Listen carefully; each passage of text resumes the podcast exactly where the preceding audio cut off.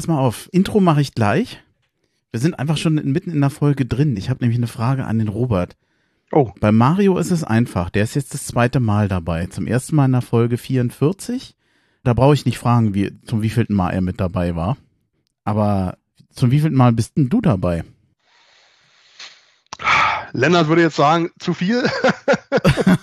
ähm, ich würde mal sagen, sechste oder siebtes Mal, siebtes Mal. Ich sag mal, ich lege mir mal fest, auf jetzt das heute das siebte Mal. Sag mal, verdrängst du den Exil-Hatana Podcast? Es ist mehr. Nee, sind wir schon zweistellig? Ja, du machst heute das Dutzend voll.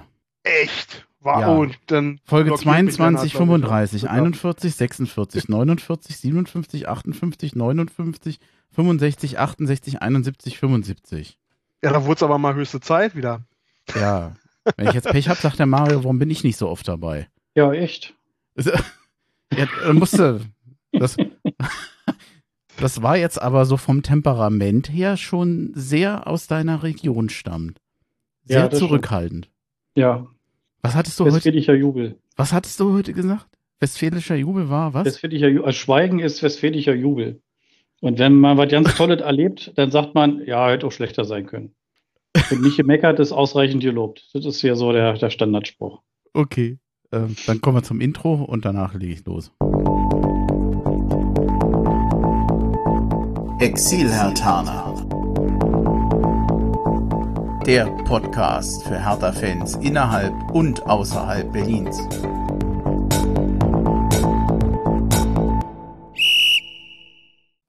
Ja, hallo Hertha-Fans in Berlin, in Brandenburg und weiter weg. Also, hallo Exilhartaner.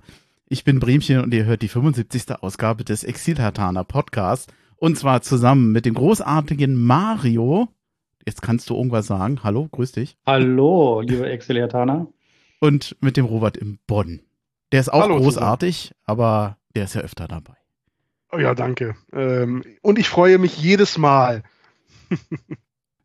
Mm, ich hatte euch im Vorgespräch schon erzählt, ich erzähle es jetzt einfach doch nochmal. Ihr braucht vor einem keine Angst haben diese Saison. Alexander Nuri wird nicht unser großer Sommerablösetrainer werden. Er hat heute yeah. angefangen in der zweiten griechischen Liga bei AO Kavala und zwar als Chefcoach und als technischer Direktor. Ach, ich weiß ich nicht. Ist das jetzt ein bisschen hämisch, wenn ich das so sage? Ein bisschen, ja. Gehässig wäre zu sagen, warum gehst du davon aus, dass er bis Ende der Saison im Amt bleibt? Aber äh, das tun wir nicht, sondern äh, wir wünschen ihm alles, alles Gute und viel Erfolg, oder? Ja, auch wenn es jetzt vielleicht ein bisschen anders rüberkam, das wünsche ich ihm tatsächlich. Ich glaube, er wird sich auch nicht wohlgefühlt haben, als es bei Hertha nicht lief. Hm, Nichtsdestotrotz, Trainerwechsel. Hatten wir eigentlich schon zwar besprochen letzte Woche, aber ich finde, das ist so ein großes Thema, dass mich das schon interessiert, wie ihr den Trainerwechsel seht. Dardai weg, Korkut jetzt nach dem zweiten Spiel. Wie seht ihr das denn Ganze? Seid ihr traurig, dass Dardai weg ist? Fandet das angemessen? Was geht euch durch den Kopf?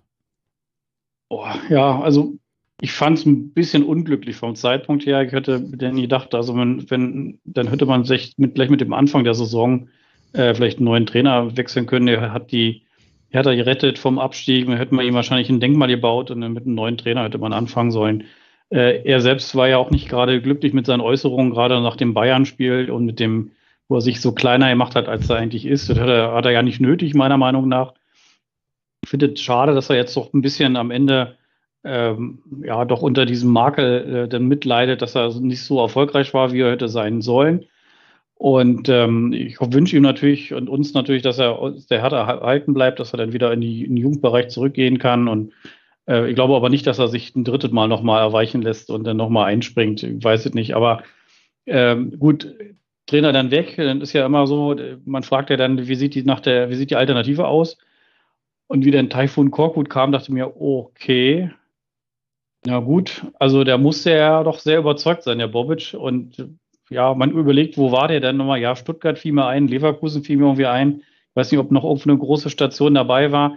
Aber er war ja nie wirklich lange da und so von viel Erfolg war, glaube ich, seine Trainerkarriere bis jetzt auch nicht geprägt. Aber man weiß ja schon, wenn man sich heutzutage mal anguckt, wie so die Trainer, die heute dann, wenn sie gerade keinen Job haben bei Sky, oder ähnlichem mal ihr Fachwissen so, so, so rauslassen, wie sie so Taktik sehen, wie sie die Leute einstellen. Also da ist ja doch ein bisschen mehr hinter als wie ich sage mal, zu meiner Zeit, wo so ein Trainer in die Kabine kam, den Leuten so ein bisschen erklärt hat, äh, geht raus und spielt Fußball, äh, ist ja heute nochmal was anderes. Und vielleicht sind die auch alle unterschätzt und er hat zumindest seine Chance verdient. Ich fand auch das Spiel in Stuttgart war schon Trend nach oben. Da haben sie gekämpft, da sind sie als Mannschaft aufgetreten. Zwei blöde Tore gefangen. Wenn die nicht kommen, gewinnen wir sogar in Stuttgart. Und das Spiel heute war auch, glaube ich, ein Weg in die richtige Richtung. Und ähm, ja, wollen wir mal gucken, wie die, die Spiele jetzt in Mainz und gegen Dortmund sind. Und danach, glaube ich, würde ich mich nochmal hinreißen lassen, erst Urteil zu bilden. Ich glaube, der Blick geht vielleicht wirklich erstmal zurück. Äh, als, als denn die Dimension bekannt äh, gegeben wurde von Dardai, da waren dieselben Gedanken, die mir schon durch den äh, Kopf geschossen sind, äh, als äh, Dardai das äh, letzte Mal abgelöst wurde denn und durch Chovitz äh, ersetzt wurde, dachte ich, ja, es gibt viele Gründe, ähm, dem Paar Dada das Vertrauen zu entziehen. Er hatte seine Chance bekommen. Ich hatte auch das Gefühl, dass er sie nicht genutzt hat äh, in dem Maße, wie wir uns das sicherlich alle gewünscht hätten. Und es gab einige äh, äh oder gab gute Gründe, wirklich zu sagen, ähm, wir brauchen neuen Impuls, auch auf der Trainerbank. Als dann, und da ging es mir wie dir, Mario, ähm, ähm, die Bestellung von äh, Taifun Korkut äh, verkündet wurde, da hatte ich so ein bisschen Déjà-vu. Mein erster Gedanke war, und ich, äh, die, die, die Tatsachen mögen mich widerlegen, aber mein erster Gedanke war, das könnte jetzt Bobic's Schovic-Moment gewesen sein, den ja auch Preetz in, installiert hat, für den, und das halte ich auch heute dran fest, und das hat ja auch die ähm, Ergebnisse bestätigt, nichts gesprochen hat als Cheftrainer. Rein objektiv war für mich gefühlt auch hier die Situation wieder ähnlich. Für Taifun Korkut hat wirklich nichts gesprochen, als äh, um ihm so ein Amt äh, anzutragen. Ähm, rein objektiv. Wie gesagt, die in Hintergründe, das Vertrauensverhältnis, die fachlichen Qualifikationen, da sind wir alle zu weit weg, ja. Aber jemand, der drei Jahre wirklich komplett aus dem Fußballgeschäft raus war, ähm, ist wirklich schwer zu vermitteln. Auch sein sehr unglücklicher Auftritt bei der Vorstellungspressekonferenz, wo er überhaupt gar keinen äh, ähm, Anhaltspunkte gegeben hat, wie er sich Fußball vorstellt, wo er Anhaltspunkte sieht, wie er die Mannschaft irgendwie auch nur grob bewertet. Das fand ich unglaublich dürftig. Scheint aber eher seine, das sind so jetzt nach ein paar Pressekonferenzen mein Eindruck, seine, seine Strategie zu sein, sehr, sehr wenig zu sagen. Äh, wenn er dafür erfolgreich ist, soll mir das recht sein. Ja. Also das ist so ein bisschen so dieser, dieser Zwiespalt wieder. Demission paar ja, ich hätte ihm vielleicht noch bis zur Winterpause gegeben. Ich wäre auch gar nicht pessimistisch gewesen, dass er nicht auch gegen Stuttgart und heute auch was geholt hätte. Ähm, aber ähm, Taifun Korkut ist noch, da bin ich noch nicht auf, der, auf dem Euphorie-Train hier, äh, ähm, trotz der Fortschritte, die wir sicherlich gleich besprechen werden. Aber ähm, da muss er uns noch abholen. Und vielleicht ist er ja auch nur eine Zwischenlösung. Vielleicht können wir Andi, wie, wie siehst du das? Äh, naja, hast du darüber schon mal nachgedacht oder bleiben wir erstmal nur beim beim Status quo im Moment. Also ich glaube, dass er mit Sicherheit eine Zwischenlösung ist. Sein Vertrag geht bis zum Sommer. Ich weiß nicht, was er machen soll, damit er darüber hinaus bleibt, zumal ich immer noch davon ausgehe, dass die große Lösung, wie es vor allem aus der Presse kommt, tatsächlich dann erst im Sommer da wäre. Das würde auch zu einer Entscheidung pro Korkut passen, der ja überall, wo er war, er kurz da war, der kurzfristig auch wirklich Erfolg gebracht hat aber eigentlich an keiner oder an kaum mal wirklich an einer Stelle oder auf einem Posten gezeigt hat, dass man langfristig mit ihm planen kann oder dass er langfristig erfolgt hat. Hm, nichtsdestotrotz wieder Übergangstrainer. Ich weiß nicht, ob Paul Dardai für viele Fans anfänglich ein Hoffnungsträger war. Ich kann mich noch erinnern, dass es früher mal so Statements gab, ja, wenn damals Dardai geblieben wäre, man hätte nicht so Czovic ge gewechselt, der hätte vielleicht ein ganz anderes Team aufgebaut, der hätte, wäre ganz anders mit dieser, mit den Millionen, die er gehabt hätte, hätte es vielleicht besser laufen können. Alles Thesen, die man nicht beweisen kann, die niemand von uns weiß, weil es ist halt nicht passiert, wie, das kann man nicht auflösen. Hm, für viele war vielleicht ein Hoffnungsträger. Für mich war Carsten Schmidt beim Verein ein großer Hoffnungsträger, vor allem wenn es darum ging, Außenwirkung zu haben, den Verein gut zu präsentieren. Und ich merke bei wahnsinnig vielen Fans unheimlichen Frust über die Entwicklung bei Hertha BSC in den letzten zwei Jahren. Dieses permanente Umbruch ohne Besserung. Geht's euch ähnlich? Ja, jetzt bist du ja schon im ganz großen äh, Thema drin. Ne? Ähm, was machen die, was machen die letzten zwei, zweieinhalb Jahre? Was haben die mit mit uns jetzt als Sprechende oder mit den ähm, Hertha-Fans insgesamt gemacht. Vielleicht oder Kannst- wollte, wolltest du Nein, noch nein, gar du nicht kannst ruhig kommen, loslegen, ne? vielleicht noch so als, als Stichwort das Thema Geduld. Wir werden ja auch ganz schön gefordert als Fans, Geduld zu Auf bewahren. jeden Fall. Das ist ja. Ja. nicht der Erste, der sagt, es wird sich vieles ändern, ihr müsst Geduld haben. Dann funktioniert es nicht, dann kommt der Nächste und sagt, ihr müsst Geduld haben, wir werden einiges ändern. Und dann kommt der Nächste und ja, das war's noch nicht, alles was zuletzt lief war falsch, ihr müsst Geduld haben. Also selbst wenn es jetzt mal der Richtige sagt, man kann es ja fast nicht mehr hören. Noch mehr nervt mich tatsächlich, also was mich, was mir tierisch auf die Nerven geht, ist, dass immer von ähm, irgendeiner Erwartungshaltung der Fans äh, gesprochen wird, die die Verantwortlichen äh, bei Hertha so über die Maßen äh, unter Druck setzte. Ja, also was ich äh, in den Foren, in den äh, ähm, in den in den Chatrooms, äh, in den Podcasts wahrnehme, ist eher Fatalismus. Ja, äh, es erwartet ja schon gar keiner mehr was. Man, ich wünsche mir ja nur noch, dass mich mein Verein nicht jede Woche komplett blamiert. Ja, also äh, kein Mensch redet hier von Europa, Champions League oder ähnlichen. Ja, äh, wirklich ernsthaft. Ja, also ähm, und äh, das, äh, dass immer diese äh, sowohl von der Presse, aber auch gelegentlich auch von der von Vereinsseite insinuiert wird, hier bestünde eine eine, eine unrealistische Erwartungshaltung der Fans, das, das, das fasst mich an, gepaart mit dieser permanenten Umbruchssituation, Andreas, die du wirklich gerade super beschrieben hast, ja, die mich äh, wirklich, die meine Nerven hat äh, sehr strapazieren und dünn werden lassen. Ich bin sehr gereizt, reagiere sehr gereizt auf, auf, auf das Thema Hertha, auf die Spieler, auf die Verantwortlichen. Und ich merke, dass mich das anfasst in einer Art und Weise, wie ich sie trotz schlechterer sportlicher Zeiten ähm, Abstieg äh, vor 3000 Zuschauern oder so in zweiten Liga und alles so eine Geschichten so bisher noch nicht erlebt habe. Ja. Das erstmal so als Eingangs-Teaser. Ja, also ich denke auch, ähm, mit, mit dem Carsten Schmidt hatte man eine Chance, äh, sich als Hertha tatsächlich auch mal nach außen irgendwie auch neu zu präsentieren. Mit der Erfahrung, die er auch aus der Wirtschaft hat und auch aus dem Medienumfeld, ähm, ist wär, war sicherlich auch in seiner Person auch in der Außenwirkung für den Verein, also auch für alle, die mit Hertha direkt zu tun haben, also andere äh, Vereine, die, die Verbände und so weiter, die Sponsoren, dass da jemand ist, der so ein bisschen äh, ja, Kontinuität mit reinbringt, der, der auch eine gewisse Glaubwürdigkeit hat, die Dinge wirklich ernsthaft voranzutreiben, zu verändern. Proaktiv natürlich auch. Ja, gut, äh, weiß nicht warum, wieso, aber aus privaten Gründen ist er ja jetzt so nicht mehr da und äh, jetzt liegt es wieder so in so einem in dem Schicksal eines ehemaligen Fußballers, der sicherlich bei, in Frankfurt erfolgreich äh, tätig war. Aber ich, ich meine, gut, wir haben alle unsere Berufe. Ähm, da gibt es auch Fußballer, die durchaus ein bisschen äh, Hirn im Kopf haben. Es gibt auch immer noch Fußballer, die können gerade mal unfallfrei ihren Namen schreiben. Und da ist natürlich manchmal auch so ein bisschen Schicksal, wie, wie, wie intelligent sind die am Ende tatsächlich wirklich? Sind sie nicht am Ende des Tages doch der, eher der Fußballer, der so ein bisschen über den Tellerrand hinausgucken kann?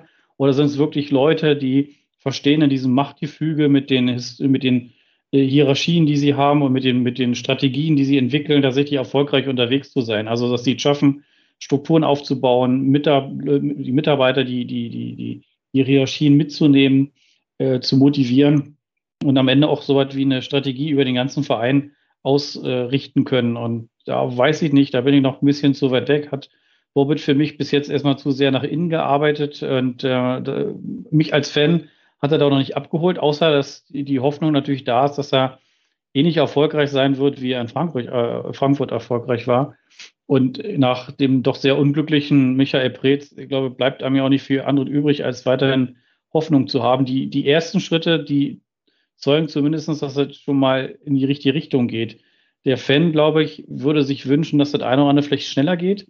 Auch der Umbruch der Mannschaft ähm, durch Preetz verursacht. Sicherlich ist es auch richtig, dass er am Ende des Tages dazu dann, ähm, ja, dass da die Konsequenzen dann gezogen wurden, ähm, nachdem er sich da doch wahrscheinlich überhoben hat.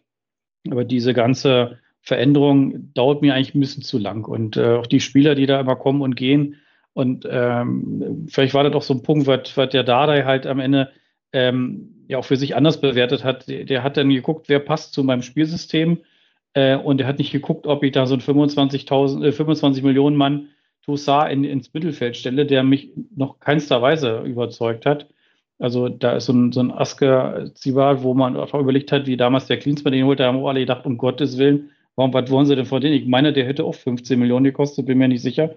Auch relativ teuer. Zehn. Und zehn. zehn hat er gekostet, aber ähm, auch relativ teuer fand ich. Ähm, und ja, ich weiß nicht. Also die Hoffnung ist in der Tat da, dass der Bobic äh, irgendwo einen vernünftigen Plan hat. Aber was mir so ein bisschen fehlt, vielleicht kommt es bei der nächsten Mitgliederversammlung auch mal so ein bisschen nach vorne wie sehen so die nächsten Schritte aus? Wo, wo kann der Fan sich drauf freuen? Was wird eigentlich wirklich passieren? Wie entwickelt sich die Mannschaft?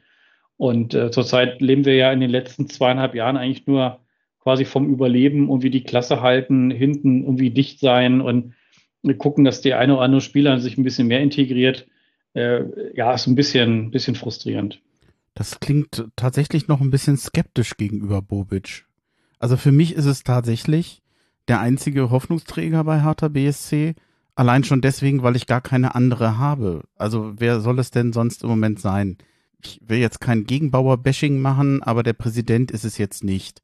Das ist auch gar nicht dem seine Aufgabe, weil das, was wir jetzt als wichtigstes, die Säule dieses Vereins ist nun mal immer die Kaderzusammenstellung. Und eine Kaderzusammenstellung, wir haben jetzt den 15. Spieltag.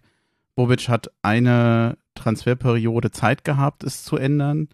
Das hat leidlich gepasst. Also heute zum Beispiel, wer waren denn mit die besten Spieler auf dem Platz? Belfodil und Jovetic. Die hat Bobic geholt. Ein Suat Serda ist für mich immer noch eine der besten Verstärkungen in den letzten Jahren. Die hat Bobic geholt. Richter vielleicht heute nicht den besten Tag gehabt, aber insgesamt in, in dieser Saison für mich auf jeden Fall ein Leistungsträger oder zum Leist, zunehmend zum Leistungsträger geworden bei Hertha. Wer hat ihn geholt? Ein Bobic. Also diesen langen Schatten von Michael Preetz, den werden wir nicht so ganz so schnell loswerden da muss man vielleicht auch, auch wenn man nicht mehr geduldig sein will, tatsächlich zugestehen, es geht halt nicht anders. Äh, mhm. Also was anderes fällt mir, um jetzt mal bei diesem großen Wort Hoffnungsträger zu bleiben, allerdings auch nicht ein. Wir werden jetzt sehen, ob das, was der neue große Mann bei Hertha, und das ist nun mal Bobic, ob das jetzt mit ihm funktioniert oder nicht. Und ich möchte nicht davon träumen, was passiert, wenn das wieder nicht funktioniert. Dann hätten wir nämlich erst recht ein Problem. Ja, wir haben ja keine Wahl, ne?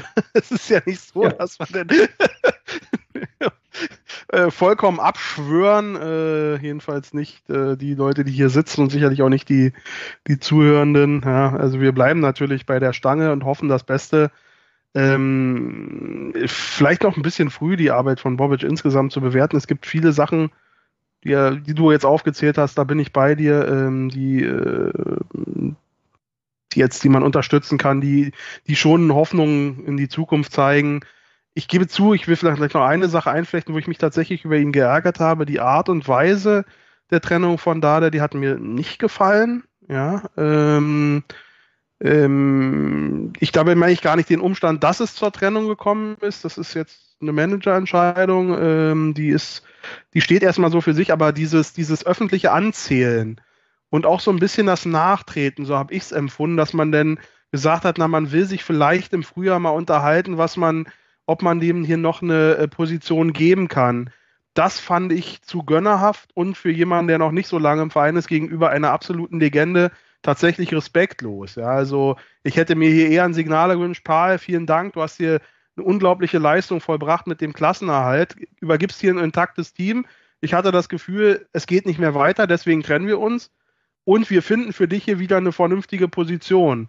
Ja, das ist das und nicht dieses, äh, äh, dieses, dieses mehrere auch äh, unangemessene Nachtreten noch Wochen nachdem der Paul ihr dieses ominöse Interview gegeben hat. Ich bin ja nur der kleine Paul. Immer wieder das auf den Tisch zu bringen und ähm, ich habe es als so ein bisschen äh, öffentliche Demontage empfunden und insbesondere hat mir das klare Bekenntnis gefehlt, so eine Vereinslegende äh, auch weiterhin an den, an, den, an den Verein binden zu wollen. Das ist was, wo ich das erste Mal sagte, Bobic, Achtung. Ja. Mario, hast du das äh. auch so negativ empfunden? Ich staune ein bisschen. Na, ich habe das nicht konkret richtig verfolgt. Ich war irgendwo nur mit, mitbekommen, irgendwie über den Kicker, dass da plötzlich der Taifun Koko Trainer war und habe dann ein bisschen nachgelesen, ob die die Live-Berichterstattung oder Interviews oder Pressekonferenzen dazu nicht verfolgt. Aber so ein bisschen bin ich aber auch bei Robert. Also in der Tat, äh, ich glaube, braucht man nicht diskutieren, ob man dem äh, Parler im Sommer oder im Frühjahr äh, wieder einen Job anbietet. Also der hört einfach zum Verein und Ausschlussende und da wird man immer eine Aufgabe finden. Der Verein ist ja groß genug. Und äh, ja, zum, zum Bobic vielleicht nochmal, also nicht, dass ich da falsch verstanden werden wollte. Ich sehe das ähnlich wie du, das ist halt die einzige Hoffnung.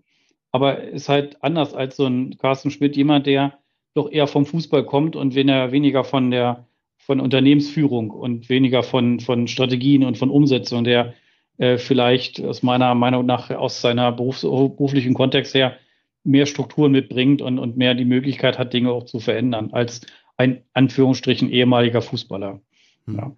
Aber nichtsdestotrotz, wenn er das gut macht, dann, dann hat er auch meinen Segen, das ist ja kein Thema. Ich würde noch einen, einen, letzten Aspekt erwähnen und dann können wir aber auch wirklich langsam zum Spiel kommen, wenn ihr möchtet.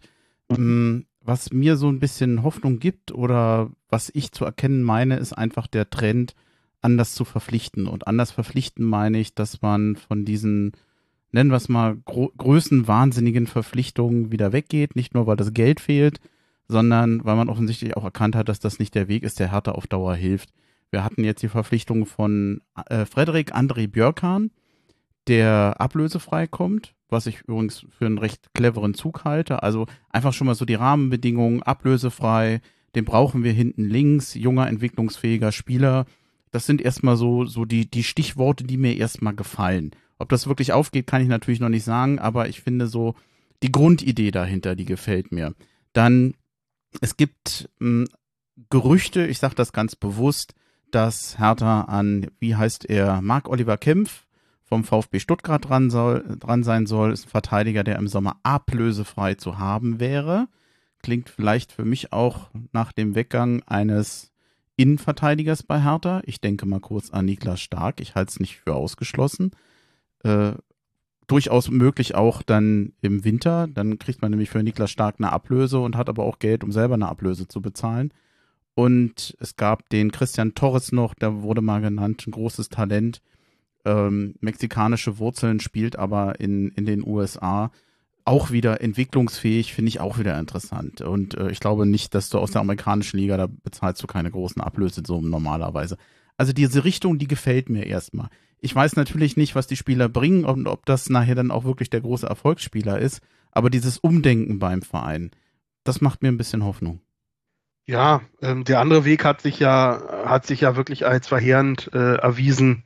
Ähm, insofern ist das sicherlich ein Rezept, dem nicht ja nicht nur Hertha BSC, sondern auch andere Vereine anstreben, entwicklungsfähige Spieler äh, günstig einkaufen, entwickeln, eben teuer verkaufen oder mit denen eben den sportlichen Erfolg einfahren. Das ist ja als Konzept jetzt nichts Wichtiges, jetzt Entscheidendes eben das Gespür zu äh, entwickeln, eben auf die richtigen äh, ähm, Qualitäten, auf die richtigen ähm, Merkmale, Charaktereigenschaften, Teamfähigkeit und ähnliche äh, Themen zu achten. Da hat man jetzt in jüngerer Vergangenheit eben vielleicht auch unter diesem Zeitdruck und mit dem vielen Geld äh, in der Tasche auf die falschen äh, Aspekte geschaut. Ähm, mal gucken, ich rechne tatsächlich auch damit, dass, dass, äh, dass Spieler, ich könnte mir jedenfalls gut vorstellen, dass Piontek und Toussaint eben für das Geld, was sie gekostet haben und wahrscheinlich auch noch an, an, an Gehalt äh, kosten, ähm, eigentlich nicht tragbar sind. Ja, ich rechne da mit baldigen Abgängen und dann wird man weiter sicherlich den Weg äh, gehen. Ähm, vielleicht haben wir dann auch die Chance, äh, mit sicherlich nicht ganz prall gefüllter Kriegskasse, aber eben vielleicht doch besser aufgestellt als viele andere Vereine, ähm, doch nochmal die ein oder andere Schnäppchen zu schlagen, dass, so ein, dass wir vielleicht so einen Mark Oliver Kempf da überzeugen können, möglicherweise auch mit den Connections von, von, von Bobic den zu Hertha zu holen, das wäre schon cool. Ja? Und äh, du hattest die Frage formuliert in der Vorbereitung, äh, würdet ihr stark ziehen lassen? Äh, ja, ja, ist zum Beispiel für mich ein Gesicht äh, äh, der, der Malaise der letzten Jahre. Ja? Äh, immer nie den nächsten Schritt gemacht, sehr viel Anspruchshaltung verbal geäußert, aber eben nicht kein Führungsspieler ähm, auf dem Platz gewesen. Ja? Und dann äh, stattdessen immer wieder viele Fehler, auch als, als vermeintliche Führungsperson. Und ganz ehrlich, dann sage ich, dann geh doch, ja, bitte. Ja, dann gewöhne ich mich lieber nochmal an ein neues Gesicht. Also, das ist so ein Gedanke jetzt mal ganz konkret auf der Innenverteidigerposition. Mhm. Ja, also mit diesem Ausbildungsverein, wie, wie, du schon sagst, Robert, da schmücken sich ja viele und es gibt ja auch große Vereine, wie, wie unter anderem auch diese, der Verein da aus dem Ruhrgebiet, der aus Gelsenkirchen kommt, der hat ja auch eine, eine, eine geniale Jugendarbeit. Wenn man überlegt, was da an Talenten rausgekommen ist, äh, ist ja irre. Die, der, die würden ja eigentlich zwei, drei Mannschaften vollfüllen können, aber schaffen es auch nicht, die Talente einzubinden. Ähm, ich glaube, wir, wir sind seit Jahren auf der Suche nach einem vernünftigen Linksverteidiger. Wenn man mal guckt, aber aus der Historie, was wir als, als Hertha einen Linksverteidiger auf den Markt gebracht haben, ja. Also Nico Schulz, äh, Malik Fatih war damals äh, alle Spieler aus einer eigenen Jugend, jetzt der Luca Netz und äh, die gehen alle weg und Plattenhardt spielt, der aus meiner Sicht aber auch noch nie wirklich überzeugt hat. Er hat heute wieder solide gespielt, hat in Stuttgart auch ganz gut gespielt, aber ähm, vielleicht, ich weiß nicht, ist er doch ein Spieler, der irgendwie ein besonderes Vertrauen braucht vom Trainer. Aber ja, ich sehe das auch so. Die, die, die, die großen Namen, die man versucht hat, da einzukaufen, irgendwie mit, mit Geld Erfolg zu kaufen, das hat nicht funktioniert. Äh, ich halte den Schritt auch für richtig, junge, talentierte Spieler zu holen. Klar, wir wissen auch nicht, nicht jeder wird was äh, am Ende des Tages. Und äh, wenn auch du den 17-Jährigen da ansprichst, der, den, den Torres, ich meine, das ist ja ein Kind, das darf man ja nicht vergessen. Ne? Der kommt in irgendwie eine fremde Stadt, muss sich irgendwie zurechtfinden. Und ähm, ich habe mir jetzt äh, gestern nochmal die Dokumentation angeguckt hier von den Boatengs und Ashkan Dejaga hier aus. Das ist schon, schon beeindruckend, was das für äh, ja, doch Kinder waren, wie die sich denn so entwickelt haben. Der eine oder andere halt war da mehr oder weniger erfolgreich. Die darf man aber nicht vergessen. Das sind halt auch alle ganz junge Leute, die dann in so ein Haifischbecken kommen äh, wo im Profitum natürlich in allen Ecken und Kanten mit, mit Ellbogen gearbeitet wird, die müssen sich da durchsetzen. Das ist schon relativ schwer und da ist die Hoffnung und der Druck, der natürlich auch von außen auf so eine Spieler kommt, enorm. Ne? Also der muss natürlich dann als Talent, muss er natürlich dann mit 17 Jahren dann möglichst auch schon mal mit 17 auf ein Tor schießen, damit wir sagen können, siehst du, ist doch ein Talent. Und wenn er dann bis, bis zum 19. Lebensjahr kein Tor geschossen hat, dann werden wir sagen, naja, okay, war halt auch nur ein Talent.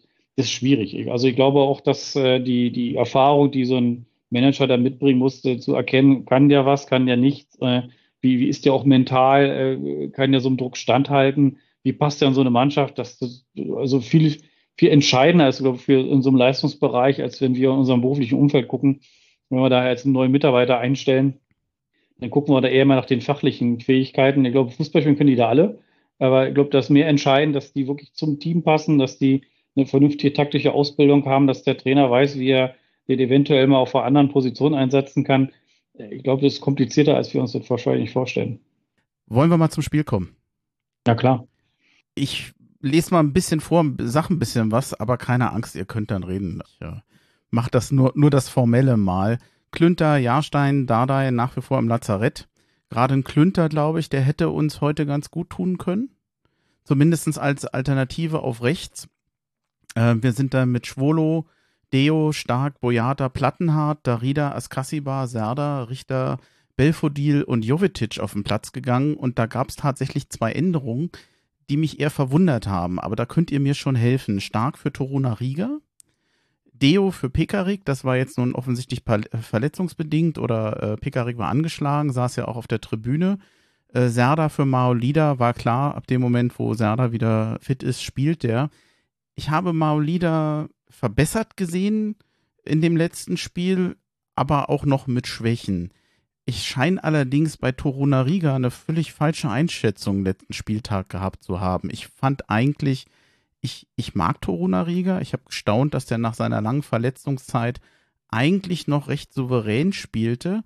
Hab aber gesehen, Kickernote 4,5 und nicht jeder war der Meinung, dass Toruna Riga da letztens ein gutes Spiel gemacht hat. Weswegen er ja wohl offenbar vielleicht auch ausgewechselt wurde. Äh, ist das für euch ein Tausch, der nachvollziehbar ist? Also manchmal sieht man ja vielleicht auch ein Spiel falsch. Ich hatte Toro Nariga nicht so schlecht in Erinnerung.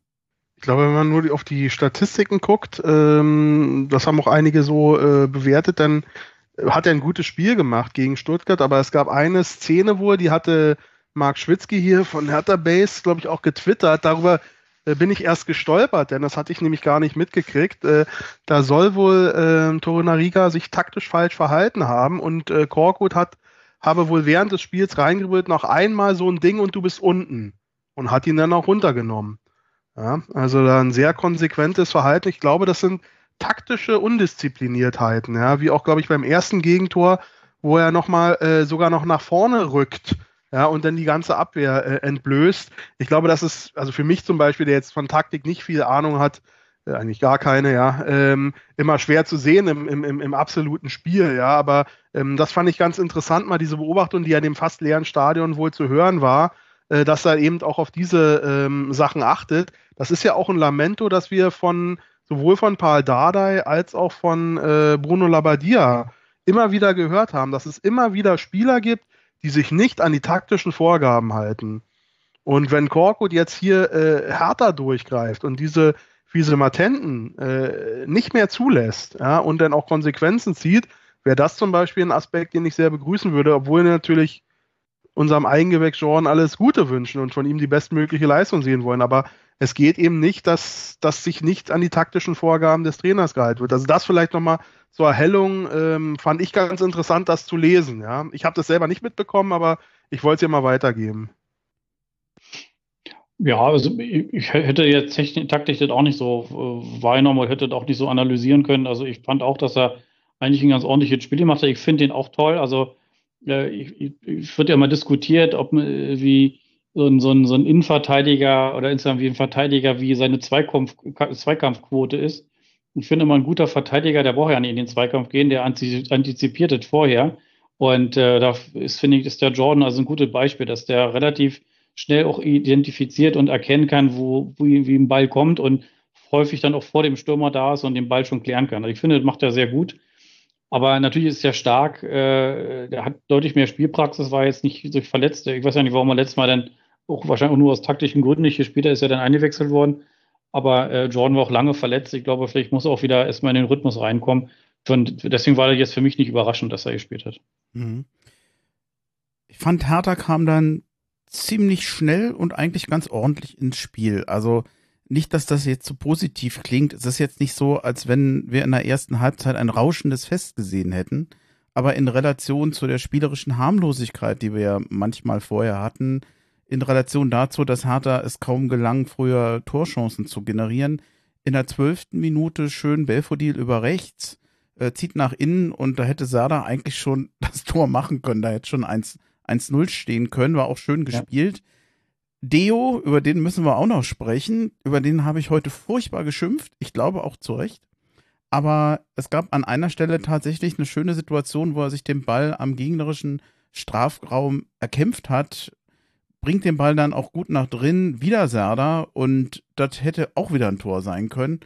Und da dachte ich, Mensch, so kann es aber weitergehen. Es ging nicht so weiter, aber Hertha in einer guten Druckphase und ähm, ich war eigentlich mit dem Anfang so ganz zufrieden. Soll ich noch den Rest, den weiteren Verlauf erzählen oder wollt ihr einfach sagen, was ihr von der ersten ja. Halbzeit haltet?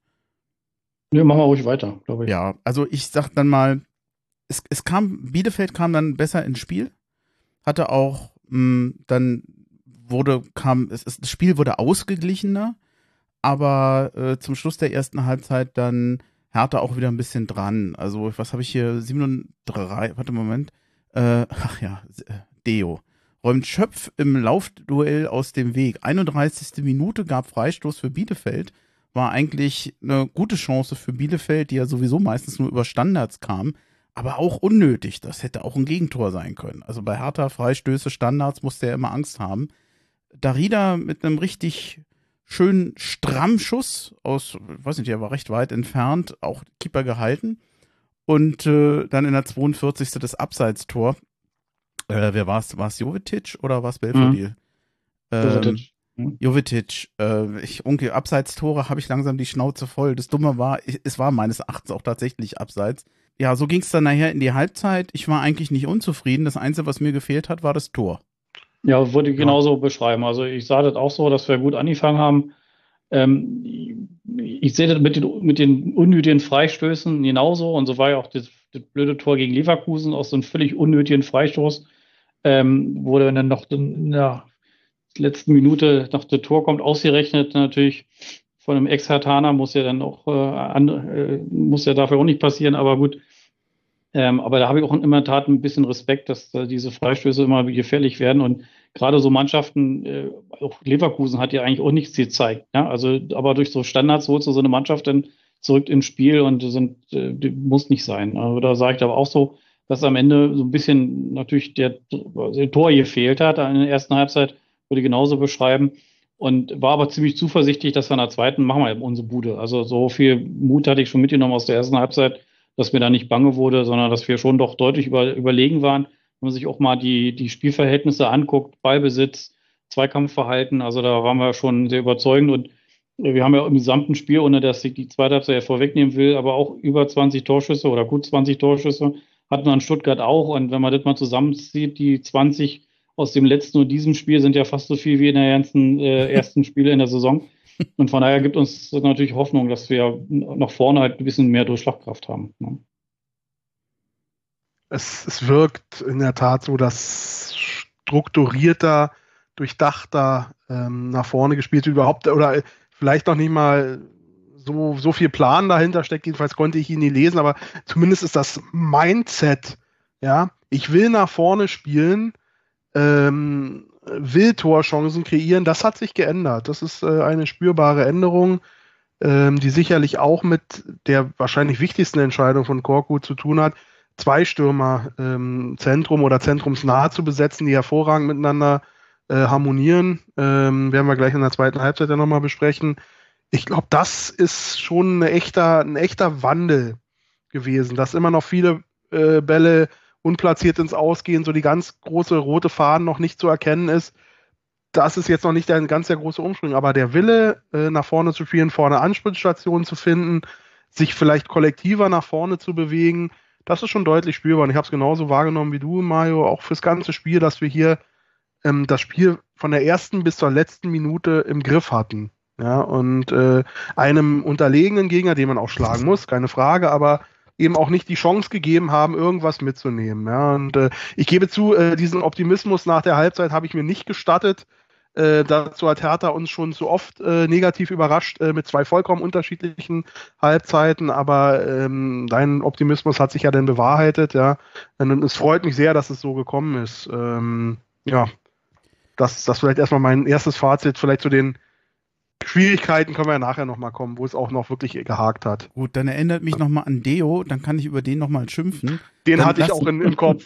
dann lass uns äh, aber vorher erstmal nochmal loben. Und zwar, du hast es eben schon gesagt, wir haben zwei spielende Stürmer. Ich weiß nicht, was zuletzt jetzt mit Belfodil, also Jovetic hat ja schon mehrfach angedeutet, dass er eigentlich ein guter Spieler ist. Ist er dann teilweise angeschlagen gewesen, konnte nicht spielen.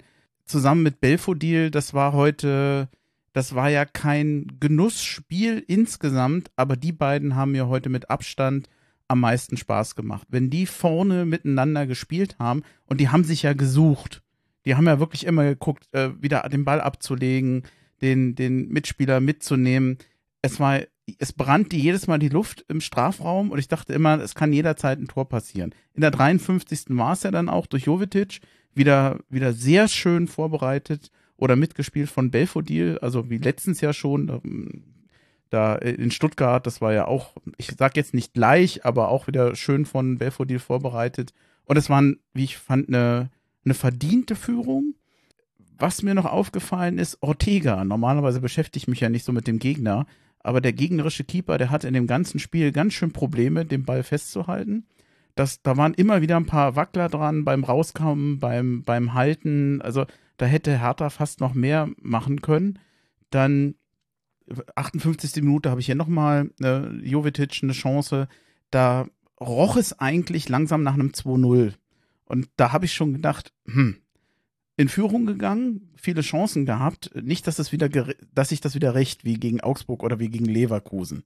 Gerade weil Deo. Er hatte einmal meines Erachtens völlig unbedrängt zur Ecke geklärt. Mhm. Sollte eigentlich ein passender Rückpass werden. Den konnte Boyata nicht bekommen. Er rutscht natürlich, das gehört bei Deo aus, äh, dazu immer wieder aus. Also in diesem Spiel war es, glaube ich, nur dreimal. Das ging sogar noch. Das fällt mir bei ihm immer auf. Ich habe keine Ahnung, was der für Stollen da hat, aber er fällt ja nur. Dann die Chance für die Bielefelder. Da schlägt er, glaube ich, über den Ball oder, oder springt drunter durch und Prüger am zweiten Pfosten, der hätte das Tor machen können. Das war, da wäre Deo dran schuld gewesen. Und dann war noch irgendwas. Also, ich war eigentlich, ich mochte ihn eigentlich wegen seiner Dynamik nach vorne, aber diese Patzer nach hinten, die machen mich wahnsinnig. Und das ist nicht das erste Mal. Also, wir brauchen dringend hinten rechts einen neuen Spieler, denn auf Dauer, Pekarik wird irgendwann mal in Rente gehen. Bei Klünter weiß ich es noch nicht. Und wir brauchen da unbedingt Ersatz. Also tut mir leid, ich würde mich inzwischen von ihm trennen. Es tut mir echt leid, aber ich baue nicht mehr auf Deo. Ja, äh, das hatten wir glaube ich, schon mal in der Folge, wo ich auch dabei war. Ähm, ich will mich jetzt nicht auf ihn einschießen, ja, ähm, aber ich, ich kann deine Gefühlslage absolut nachvollziehen.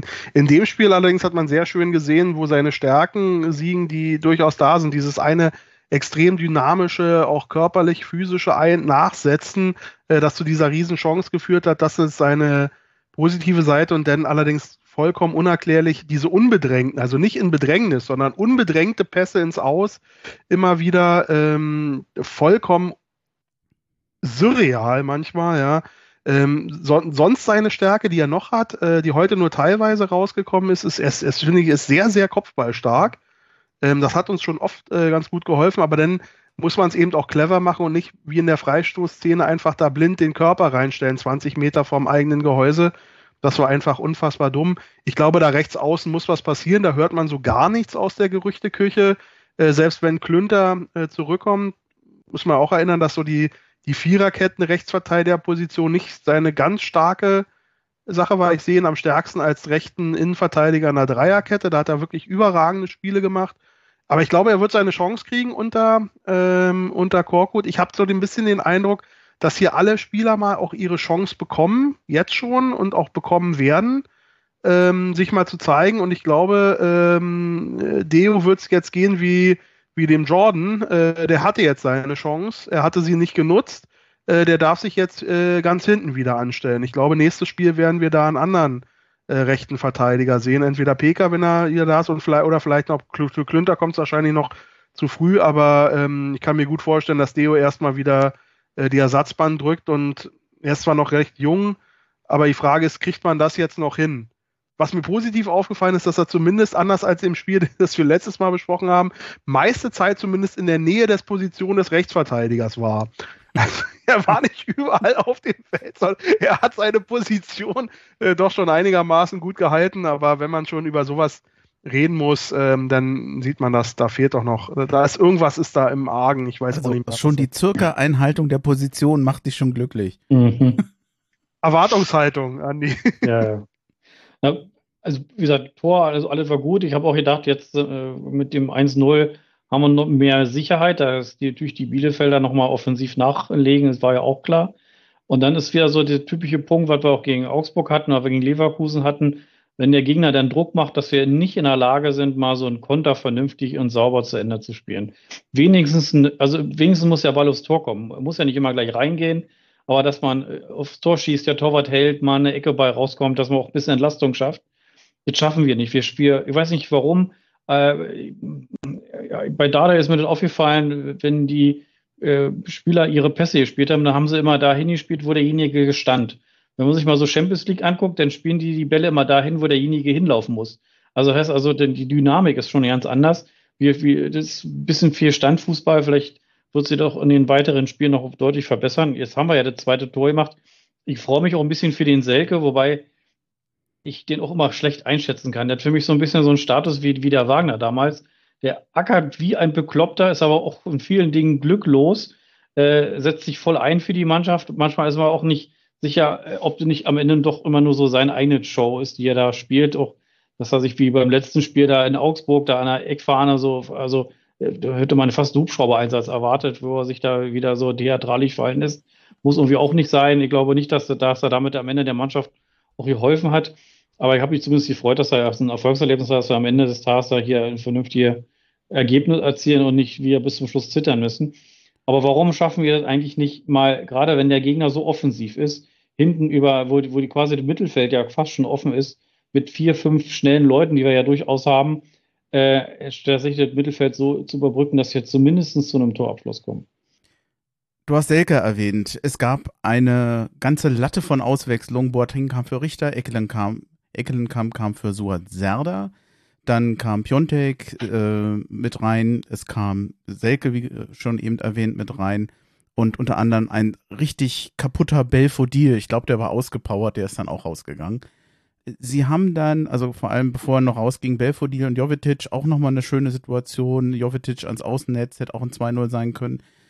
Piontek hatte eine Riesenchance, wunderschön vorbereitet von Piont, äh, von Jovetic. Ich hätte es ihm gegönnt, aber es hat halt nicht geklappt. Da war dann allerdings auch wirklich mal der Ortega mit dran.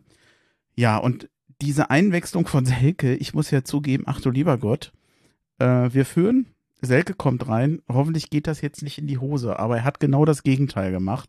Ich habe, ich weiß gar nicht mehr genau, was ich bei Twitter geschrieben hatte, aber sinngemäß, wenn du all deinen Frust in einen Schuss packst, dann kommt wahrscheinlich so ein Tor raus, wie es gegen Bielefeld jetzt passiert ist, nämlich ein richtig schöner, satter Schuss. Und was mir aufgefallen ist, abgesehen davon, dass das wirklich ein schönes Tor war, war vor allem eins, ich glaube, es ist die gesamte Mannschaft zu Selke gekommen. Das fand ich besonders auffällig und ich glaube nicht, dass das Zufall ist. Nee, das meinte ich ja auch. Also ich gönne ihm das ja auch. Der ackert wie ein Bekloppter. Also, aber auch der Wagner hat, war damals genauso. Der hat auch geackert wie bekloppt. Der war einfach nur wie glücklos. Am Ende hat er in, ist er nach Darmstadt gegangen und hat uns da damals im eigenen Stadion quasi lächerlich gemacht, indem er da die Tore gemacht hat. Aber ähm, da haben ja viele diskutiert, Mensch, äh, wäre doch Bremen nicht abgestiegen, dann hätten sie den gekauft für irgendwie 12 Millionen und so. Aber ich glaube, der ist jetzt hier, der ist 100% härter, der ackert wie ein Verrückter, der, der stellt sich im Dienst der Mannschaft. Diese Theatralik, finde ich, kann er sich schenken, die muss er nicht machen. Aber ich habe mich erstmal gefreut und vielleicht ist ja auch der Knoten jetzt geplatzt. Gibt, gibt ja so viele Beispiele, wo man sagt, also man braucht mal so einen Brustlöser. Hat er diese entscheidende, wichtige Tor gemacht. Vielleicht macht er im nächsten Spiel wieder ein Tor und dann ist ja auch gut, wenn wir dann halt wieder auf ihn uns äh, verlassen können, dass er dann, wie auch gegen Meppen, da das entscheidende Tor dann macht, äh, dass er da ist und äh, ja, freue mich dann. Aber trotzdem, ähm, wie gesagt, diese, diese, diese Möglichkeiten nachher aus so einer Überlegenheit des Gegners oder aus der, aus der Situation, wenn der Gegner dann äh, ja, im Prinzip mit viel Offensivkraft dann aufs Tor stürmen, dass man dann in diese Umschaltmomente nicht schafft, äh, dann auch mal so einen Konter zu Ende zu spielen. Das wäre ja genau gegen Augsburg, hätten wir das 2-0 gemacht, dann wäre der Dropsy Lutsch gewesen. Leverkusen, die haben ja nichts. Ich glaube, diese Tor war die einzige Torchance im ganzen Spiel. Und es ist schon, schon ärgerlich, wenn man so wirklich, das sind vier Punkte, die wir da mindestens an diesen beiden Spielen verschenkt haben. Von Köln wollen wir gar nicht erst reden. Aber äh, das sind Punkte, wenn wir die alle gemacht hätten, dann würden wir heute ganz entspannt über Mittelplatz, Mittelfeldplatz sprechen. Und ähm, klar, dass du die Mannschaften unten alle schlagen musst. Und ich glaube auch nicht, dass wir mit dem Abstieg was zu tun haben werden, weil ich denke nicht, dass die Bielefelder und die, die Kräuter da irgendwie nochmal rauskommen. Und bei den Stuttgartern und bei den Augsburgern, weiß man nicht, diese sind Wundertüten. Hätte nicht gedacht, dass die Augsburger gestern da in Köln gewinnen. Aber nichtsdestotrotz, die musste halt auf Distanz halten und ähm, ja, also wenn wir jetzt in, in Mainz nicht verlieren und wenn wir dann zu Hause gegen Dortmund vielleicht auch mit ein bisschen Selbstbewusstsein vielleicht auch uns unentschieden holen, wenn man sich mal anguckt, wie die Dortmunder heute in, in, bei Bochum gespielt haben, dann besteht auch eine Möglichkeit, dass wir dann vielleicht mit 20 Punkten in die Winterpause starten und ich glaube, das ist ein ganz gutes Polster. Das hätte ich vor der Saison nicht unbedingt unterschrieben. Ich will nicht der miese Peter sein. Für mich war das ein verdienter Sieg gegen einen leider auch harmlosen Gegner. Ich will jetzt, das soll nicht hochmütig klingen gegenüber Bielefeld, aber Bielefeld hat aus dem Spiel heraus sehr wenig gezeigt. Also die hatten ja noch größere Probleme als Hertha BSC. Insofern war das ein verdienter Sieg, aber ich fand es auch einen glanzlosen Sieg. Es gab ja auch viele Phasen in diesem Spiel, wo man sagen muss, naja, äh, große Fußballunterhaltung ist das jetzt nicht. Was ich positiv mitnehme, ich weiß nicht, ob euch das aufgefallen ist, wie teilweise der Ball durch die Hertha reingelaufen ist. Das war nicht immer so, das war jetzt nicht die 90 Minuten so, aber ich hatte den Eindruck, dass sie im Mittelfeld teilweise sehr schön kombinieren, sehr schnell abspielen, dass sie eine ganz kurze Haltedauer von dem Ball haben und wirklich auch den Ball nach vorne und auf die andere Seite bekommen und nicht immer hinten rumspielen. Das haben wir ganz, ganz selten gesehen. Das ist mir sehr aufgefallen. Wie gesagt, es war jetzt kein begeisterndes Spiel, aber für mich immer wieder so, so kleine Puzzlesteine, wo ich sage, wo ich eine Verbesserung sehe. Auch diese Balance zwischen Offensive und Defensive, die ja vor allem gegen Stuttgart noch fehlte, diese beiden Konter mit der großen Lücke im Mittelfeld, das kann ich mich jetzt in diesem Spiel an keine Situation erinnern, die so extrem oder ähnlich extrem war wie gegen wie gegen Stuttgart. Das habe ich als, sagen wir mal, kleine Verbesserung mitgenommen. Wo ich, was ich ein bisschen schade finde, ist, dass erneut Eckelenkamp eingewechselt wurde und er konnte meines Erachtens dem Spiel wieder naja, seinen Stempel aufsetzen ist jetzt bei einer, so lange hat er nicht gespielt, ist jetzt zu viel. Aber bei Boateng hast du sofort gemerkt, wieder gemerkt, er ist auf dem Platz. Er hat seine guten Pässe, seine guten Situationen. Und das fehlt mir bei Eckelenkamp noch so ein bisschen. Da mache ich mir so langsam Sorgen. Das finde ich schade. Äh, oh Gott, jetzt habe ich so viel erzählt. Sucht euch was raus. ja, zu Eckelenkamp ähm, ähm, gehe ich auch so. Mein Gedanke war, war unsichtbar. Das war so der Gedanke, der mir durch den Kopf geschossen ist, als sie so dann abgepfiffen wurde. Ähm, schade, aber da ist noch zu früh in irgendeine, irgendeine äh, Richtung zu gehen, er bringt eine Dynamik mit und ähm, es ist natürlich auch schwer jetzt in der Situation gerade mit zwei Stürmern überhaupt noch eine äh, Startposition für ihn zu finden, ja. Ähm, wer soll denn da spielen noch oder wer soll denn runter? Will man einen Serda runternehmen? Nein. Äh, Richter? Nein. Äh, Askar Siba? Nein. Ja. Äh, vielleicht noch mal den äh, Darida, wenn man von der heutigen Formation äh, ausgeht, vielleicht mal ersetzen. Wir bräuchten rechten ja, Verteidiger. mal gucken, vielleicht kann das ja spielen, ja. äh, ich glaube, er kann es besser als, äh, als Deo. Nein. Ähm, ich wollte noch mal äh, einen kleinen Kontrapunkt setzen zu dem, was Mario gesagt hat. Äh, ich habe heute das, äh, ähm, das Umschaltspiel besser erlebt, verbessert erlebt äh, als unter Dardai. Ich erinnere an die Chance, meine ich, von Piontek. Das war meines Erachtens eine Umschaltsituation, die herausragend äh, äh, herausgespielt wurde im, in der kleinen Gruppe mit zwei Spielern, so Jovetic und, und Piontek mit einem sehr seriösen Abschluss, den einfach äh, überragend hält. Ähm, äh, der Ortega, ja, der sonst nicht vielleicht nicht seinen besten Tag hatte, aber ähm, da hat er herausragend organisiert. Also das war schon, das, das sah schon nach was aus. Ne? Also ähm, da ist eine Verbesserung äh, durchaus da. Und ganz aufgemacht, das muss man ehrlicherweise sagen, haben die Bielefelder ja auch nicht. Das können die wahrscheinlich gar nicht.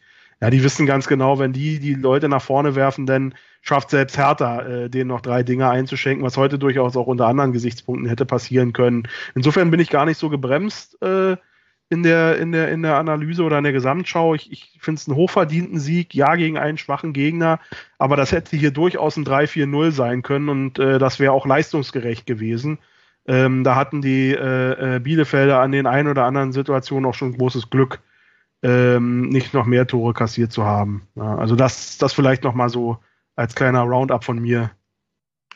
Ja, also nicht, dass ich hier falsch verstanden, verstanden werden will. Also ich bin ja auch zufrieden mit dem 2-0. Ich sagte nur, äh, wir hätten eine 2-0 früher machen müssen, damit wir ja. entspannter sind. Und dann kommt, hast du automatisch wieder, so wie gegen Leverkusen oder Augsburg, immer die Gefahr, das kommt wieder so eine blöde Ecke oder ein Freistoß.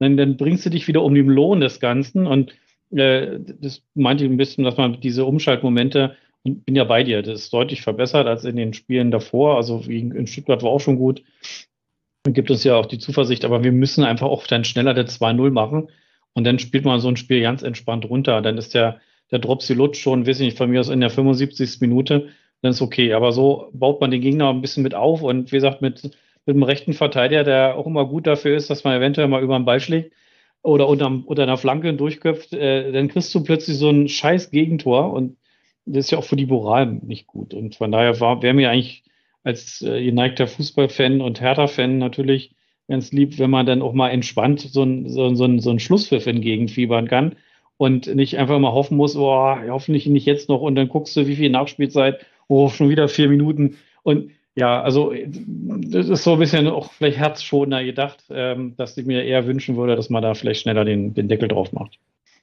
Also herzschonend und härter kannst du ja, vergessen. Okay. Nach dem 2-0 ging Ja, Gut, da hat er auch nicht mehr angepfiffen. War es vorbei. ja. Ich habe mir noch mal die Statistik angeguckt der Spieler. Ähm, ich hoffe, ich habe jetzt nicht so einseitig auf dem Deo rumgehackt. Er ist mir halt so negativ aufgefallen. Es tut mir leid, ich will ihm da jetzt auch nicht zum, zum Sündenbock machen, aber es sind halt so diese Schnitzer, die er sich da leistet, die, die fallen halt auf. Aufgefallen ist mir, will ich auf jeden Fall noch erwähnen, Askassi war unheimlich fleißig unheimlich kämpferisch. Also das hat wirklich Spaß gemacht. Der kriegt da echt ein Fleißbienchen in sein Heft. Ähm, Darida ist wieder sehr viel gelaufen. Ich habe hier die, die Laufleistung. Askasibar 12,17 Kilometer, Darida 11,07 und äh, Deo übrigens 10,88. Also gerannt ist der Junge unter den, unter den Hertaner. Sollte man vielleicht auch mal erwähnen. Wo ich beinahe auf den Rücken gefallen bin. Ich weiß jetzt nicht, die Statistik ist von der Sportschau, aber ich glaube den einfach mal. Zweikampfquote Dedrick Boyata 100 mhm. Prozent. Mhm. Das musste aber auch erstmal hinkriegen. Jovetic war dann, glaube ich, der nächstbeste mit 71 Prozent. Dann kam Plattenhardt und Deo habe ich mir noch rausgesucht, der war bei 50 Prozent. Also 100 Prozent, muss ich sagen, bin ich beeindruckt. Haben wir denn noch einen Spieler, den man noch mal positiv oder negativ herausstellen sollte? Richter fand ich, hat ein, es fiel mir nicht so besonders auf. Serda hat sich einmal der hatte eine Situation, ich weiß nicht, wie viele Bielefelder um den herum. Das war unglaublich. Standen drei oder ja, vier, ja. wo ich schon dachte, Spiel ab. Und dann geht er noch, ich glaube, an dem dritten oder am vierten vorbei, an der Linie entlang und hatte alle abgeschüttelt. Das war eine unfassbare Situation. Der hat immer so zwischendurch die kleinen Highlights ja. gesetzt, fand ich. Also Serda war super stark. Und gerade diese Szene, schön, dass du es nochmal erwähnst, äh, fand ich sensationell. Dafür, das wünsche ich mir eigentlich auch, mal das, dafür gehen doch mal die Leute ins Stadion. Davon haben wir heute auch mal Szenen ja. gesehen, Mensch, da ist doch mal so ein Ansatz von Zungeschnalzen dabei, hier und da auch mal ein, dieser, dieser Sidan-Trick, den hat er, glaube ich, in der ersten äh, Halbzeit eingesetzt, mit der Sohle, mit beiden Sohlen weggezogen, den Ball, äh, mal ein schöner Hackentrick äh, äh, dabei. Ähm, ähm, da, deswegen geht man ja auch ins Stadion und da diese Leichtigkeit und diese Lust am Spiel, die, die habe ich jetzt lange so nicht mehr äh, äh, gesehen, wo es auch klappt, ja. Ich möchte noch eine kleine Lanze für Stark brechen, auch wenn ich ihn ja schon äh, verabschiedet habe aus Berlin, ja. Aber ich fand, er hat heute, also die Innenverteidigung als Team, das war, das war sensationell. Die haben wirklich gar nichts zugelassen. Äh, richtig gut. Ähm, also eine klasse Leistung. Wenn, wo ich gerade gestaunt habe, nochmal noch mal ein Sonderlob an Jovetic, wenn du sagst, über 70 Prozent gewonnene Zweikämpfe für einen Offensivspieler, das ist wirklich überragend. Das ist sensationell. Ja. Das ist ein sensationellerer Wert als die 100 Prozent äh, von Boyata, das ist irre. Aber der hat ja auch gut gespielt. Ja, ja. Toll. Also ich bin gerade beim Kicker drin, ich kann die 100 nicht bestätigen, aber 88 Prozent kommt der Kicker auch drin. Aber ich kann mich erinnern, dass ich war so ja in der ersten Halbzeit, dass der, der Moderator auf Sky schon gesagt hat, dass der Boyata bis dahin alle seine Zweikämpfe gewonnen hatte. Und wenn wir schon auf unsere Außenverteidiger so ein bisschen äh, rumgehauen haben, der äh, Kollege Seifert hat eine deutlich bessere Passquote und Zweikampfquote als sein, sein Pendant auf der äh, linken Seite. Ähm, nur mal so als Beispiel, der, der hat sechs Fehlpässe gemacht, der ruhig. Und wenn man sich mal anguckt, wie der Platten hat, der hat äh, im Prinzip die doppelte Anzahl an Fehlpässen. Und Zweikampfquote war beide 57 Prozent. Äh, die Passquote war beim Sefuig mit 86 doch deutlich besser als die 73 vom Plattenhardt. Aber so sind die Wahrnehmungen, ja. Also, und ich glaube, am Ende des Tages ist der eine oder andere Pass jetzt nicht entscheidend, sondern äh, ich meine, ich weiß nicht, ob der, der Pass äh, von Sefuig denn in, in, zur Ecke, ob das ein Fehlpass war oder ob der gar nicht erst gezählt wird. Aber gut, äh, ich würde aber auch sagen, die, die, die Innenverteidiger haben super gearbeitet, äh, die haben gut zusammengespielt. Ähm, ich sehe auch so, dass der Serda am Ende auch wirklich auch jemand ist, der, wie du schon sagst, zum Zungeschnalzen, der hat dieses Besonderen. Also, ich meine, diese Besondere kennen wir eigentlich nur noch von Marcelinho. Das ist ja schon so lange her. Da, ich weiß nicht, ob, mein, ob wir die jungen Hertha-Fans noch wissen, wer Marcelinho war. Das war der, der mit den falschen Deutschlandfarben durch die Gegend lief, auf dem Kopf äh, äh blondierter. Aber ja, es ist völlig richtig. Äh, aber auf solchen Momenten, ähm, dafür geht man ja auch ins Stadion, dafür guckt man sich ja Fußball an. Das ist schon, schon, schon toll. Und gibt mir die Hoffnung, dass wir auch jetzt auswärts am Dienstag, glaube ich, spielen wir in Mainz, dass wir da zumindest mindestens einen Punkt rausholen oder vielleicht nicht am Ende des Tages so ja, äh, so ja mehr. Also in Mainz war immer was möglich. Ja, jetzt bist du ja schon fast beim Danke. Ausblick. Komm, wenn du den Marcelinho erwähnst, dann will ich auch noch Ete Bär, er ist ja in der Woche 75 Jahre alt geworden. Mein Held der Jugend von 71 bis 1979 bei Hertha BSC. Ich weiß nicht mehr genau, wie viele Tore er geschossen hat. Ich glaube, es waren 82, 83 so die, die Richtung. Ja, das, das was Marcelinho äh, zu seiner Zeit war, das war Erich Bär mindestens ja, in den 70er absolut. Jahren. Und ganz nebenbei, äh, was mir an dieser Generation Fußballern ja noch gefällt, da gab es auch noch bescheidene, sehr sympathische Spieler und nicht die, die Diven. Ich habe letztens eine Situation gesehen mit Kunja, wie er sich da fallen lässt. Da denkst du auch, mein Gott, also sowas hätte ein Erich nee. Bär nicht gemacht, beim besten Willen nicht. Ich habe gerade, äh, du hast den Kicker gerade eben genannt. Ich gucke da auch. Ich sehe gerade, dass, was haben wir denn? Wolfsburg hat zu Hause gegen Stuttgart verloren. Hertha ist jetzt mit 18 Punkten auf dem vierten 18. Platz. Das sind acht Punkte Differenz bis zu Bielefeld, allerdings auch nur zwei Punkte Differenz bis zum Relegationsplatz. Also der Abstiegskampf im Moment, er bleibt uns erhalten. Aber das war ein ganz wichtiger Sieg heute. Das klingt so platt, sorry, aber es war echt, wir mussten heute eigentlich gewinnen, wenn wir da nicht noch unten weiter reinrutschen wollten. Hm, du hast es eben schon erwähnt, Mainz und Dortmund. Achso, eine Sache habe ich noch, die habe ich mir notiert, die möchte ich nicht vergessen. Brunner nach seinem Foul am Askassi-Bar, der hatte schon gelb. Wäre für mich eigentlich ein Platzverweis gewesen. Ich fand es okay, dass es nicht gegeben hat. Es war jetzt nicht mehr entscheidend, war vielleicht auch gar nicht, weiß nicht, ob es Absicht war oder nicht, aber er, er hätte sich nicht beschweren dürfen über den Platzverweis, war jetzt aber für das weitere Spiel nicht mehr entscheidend. 18 Punkte, man sagt ja immer 20 Punkte wollen wir haben, also zwei Unentschieden würden ja reichen. Ja, aber die Tabelle, wenn man sie auch anders liest, bis zu Platz 9 sind auch nur drei Punkte, äh, Platz 7 sind auch nur drei Punkte. Die, die, ja, die Leipziger haben natürlich eine deutlich bessere Tordifferenz, äh, alleine schon durch die sechs Tore, die sie uns eingeschenkt haben. Aber ich glaube, das ist so eng und es wird wahrscheinlich oben wieder nur Bayern gehen. Dann spielen vier Mannschaften um die Champions League.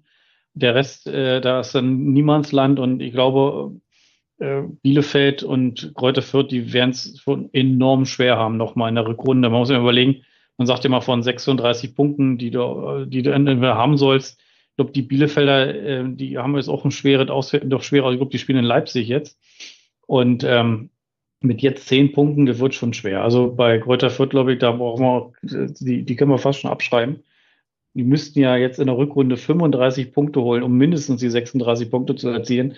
Das ist ja fast aussichtslos. Und da muss man gucken, dass man jetzt am Ende des Tages nicht derjenige ist, äh, der dann mit Augsburg, Stuttgart, vielleicht auch die Kölner, ich glaube, die sind doch ein bisschen zu stark gehypt. Ich meine, auf vier einzigen Gladbach ist okay, aber äh, Gladbach halt, ne? Verlieren auch 6-0 zu Hause gegen Freiburg haben äh, auch bei uns verloren, waren auch nicht überragend. Ich glaube, die hatten gegen uns auch keine richtige Torchance. Ähm, also von daher kann sein, dass die auch unten mit reinrutschen. Und ich sehe schon, dass wir mit einer gestärkten Mannschaft in der Rückrunde durchaus mehr als 20 Punkte holen können. Ich will nicht von internationalen Plätzen sprechen, aber ich denke, ein einstelliger Tabellenplatz könnte, wenn die Mannschaft sich fängt und wenn wir auch am Ende des Tages die Ansätze, die wir heute auch schon diskutiert haben, wenn der Trainer schafft, die umzusetzen, können wir durchaus eine hoffentlich entspannte Rückrunde genießen. Und wir haben ein Heimspiel mehr in der Rückrunde, ja. meine ich. Ähm, das ist auch nochmal ein Faktor. Ja, ähm, ja, das ist jetzt schon mal das ganz große Roundup. Ich, ich bin erstmal wirklich gespannt auf Mainz. Äh, jetzt hatten wir zwei, jetzt hat Korkut hatte in Anführungszeichen zwei einfache Gegner, also zwei Mannschaften, die hinter uns standen, wo man punkten musste. Das hat er getan. Das ist nicht selbstverständlich und wichtig, keine Frage. Aber jetzt ist mit Mainz eine äh, wirklich äh, sehr gut organisierte, äh, überdurchschnittlich erfolgreiche Mannschaft in den letzten Jahren oder seit der Bruce Svensson übernommen hat.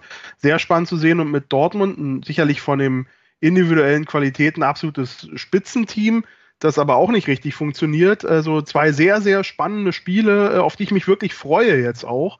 Äh, vielleicht auch, ähm, äh, wenn noch mehr eingespielt ist, vielleicht, wenn vielleicht noch äh, eine Rechtsverteidiger-Alternative äh, wieder zurückkommt, wenn vielleicht auch nochmal der Ekelenkamp mal wirklich eine Chance kriegt von Anfang an und nochmal zündet. Also da ist noch ein bisschen Fantasie äh, in dem Kader ähm, äh, von Hertha und vielleicht reizen wir ihn mal ein bisschen nach oben aus. So ein bisschen Schwung für die Winterpause würde ich mich sehr freuen, aber jetzt kommt wieder der Pessimist durch, wenn normalerweise nach Hertha äh, geht, dann äh, wird auf jedes Pflänzchen Hoffnung äh, mit äh, Wollust äh, rumgetrampelt im nächsten Spiel. Also äh, trete ich mal ein bisschen auf die Euphoriebremse, sag einfach nur, ich bin neugierig auf die letzten beiden Spiele und dann schauen wir, was in der Winterpause passiert.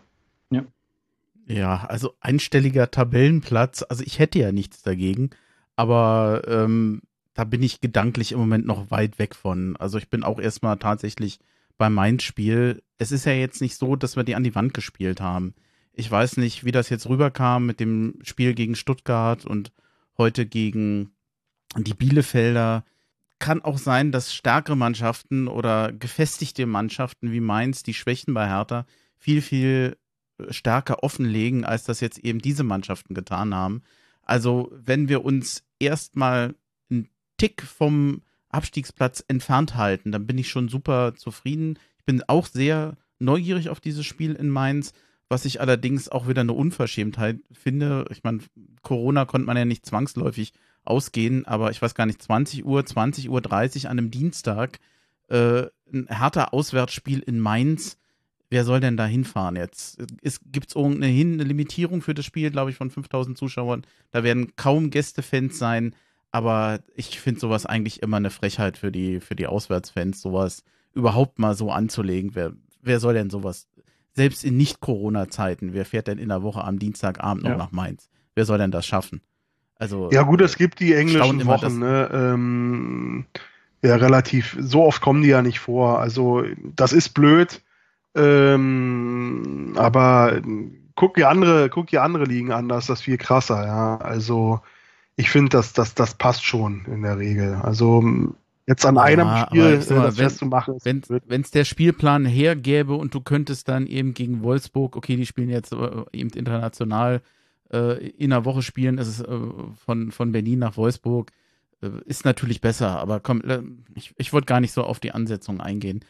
Hm, Habe ich denn noch Themen? Habe ich noch was? Ähm, nee, eigentlich sind wir am, wir sind am Ende. das klingt auch optimistisch. ja.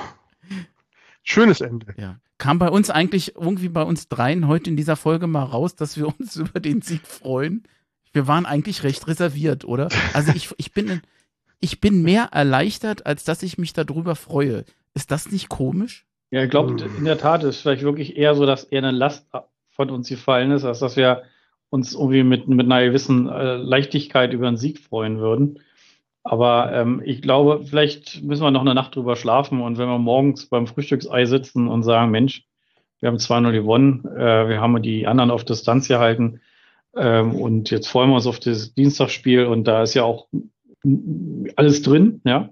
Also da ist auch eine, ein Sieg locker drin, wenn wir uns konzentrieren auf unsere Fähigkeiten, wenn vielleicht die Umschaltmomente, wie ich sie angesprochen hatte, vielleicht besser klappen und ähm, der Piontek vielleicht ein bisschen mehr Glück hat oder der Torwart vielleicht nicht so einen guten Tag, dann ist so ein Schuss dann auch mal drin. Und wie gegen Frankfurt ist ja alles möglich. Dann gewinnt man plötzlich auswärts 2-1 und ist gut. Und äh, dann sind wir ganz entspannt. Und dann können wir wirklich, ja, kann Weihnachten kommen. Dann ist das Dortmund-Spiel ein Bonusspiel für mich. Und äh, da sicherlich, klar, wie du schon gesagt hast, Robert, also die ist auch eine Wundertüte die, die, wenn man sich angeguckt hat, jetzt Champions League 5-0, mein Gott, da war auch einer weniger nach ein paar Minuten. Also das klingt jetzt auch einfach überzeugender, als es nachher wirklich war.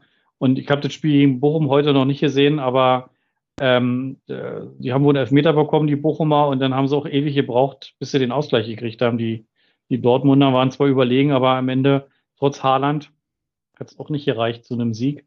Und vielleicht sind wir am äh, nächsten Wochenende dann auch so effizient und kriegen irgendwie einen Elfmeter und können zumindest dann auf Unentschieden spielen. Oder vielleicht gewinnen wir so ja durch so einen dreckigen Elfmeter. Aber das hast du schon gut beobachtet, Andi. So Euphorie äh, vermag doch gar nicht aufkommen nach diesen Jahren. Ja, nach diesen Ups und Downs. Ich habe es ja gesagt, jetzt haben wir ein kleines Zwischenhoch und äh, der erfahrene Herr Tana weiß, der Absturz steht schon an der Ecke und holt dich aus allen Träumen raus. Äh, deswegen verbieten wir es uns ja auch äh, über hast du dir selbst auch verboten, über einstellige Tabellenplätze nachzudenken. Ähm, ich nehme es einfach mal mit und gehe wirklich mit Neugier in die nächsten Spiele, die uns nochmal aufzeigen werden. Ähm, sind wir wirklich einen Schritt weiter gekommen? Äh, können wir auch gegen besser, bessere Gegner uns besser verkaufen? Ich will gar nicht von Punkten oder gar Siegen reden, sondern einfach, dass wir da einen, einen guten Auf, gute Auftritte hinlegen, dass wir wieder näher dran sind, auch an solchen Mannschaften. Ja? Ähm, das würde mir fast schon reichen. Ja, hm, dann gucken wir mal. Ja, gucken wir mal, schauen wir mal. Ich habe gerade gesehen, du hast es eben nicht erwähnt, du hast erwähnt, dass Gladbach 6-0 gegen Freiburg verloren hatte. Die haben heute nochmal verloren. 4 zu 1 gegen Leipzig. Mal gucken, ob die große Lösung dann der Adi Hütter ist im Sommer.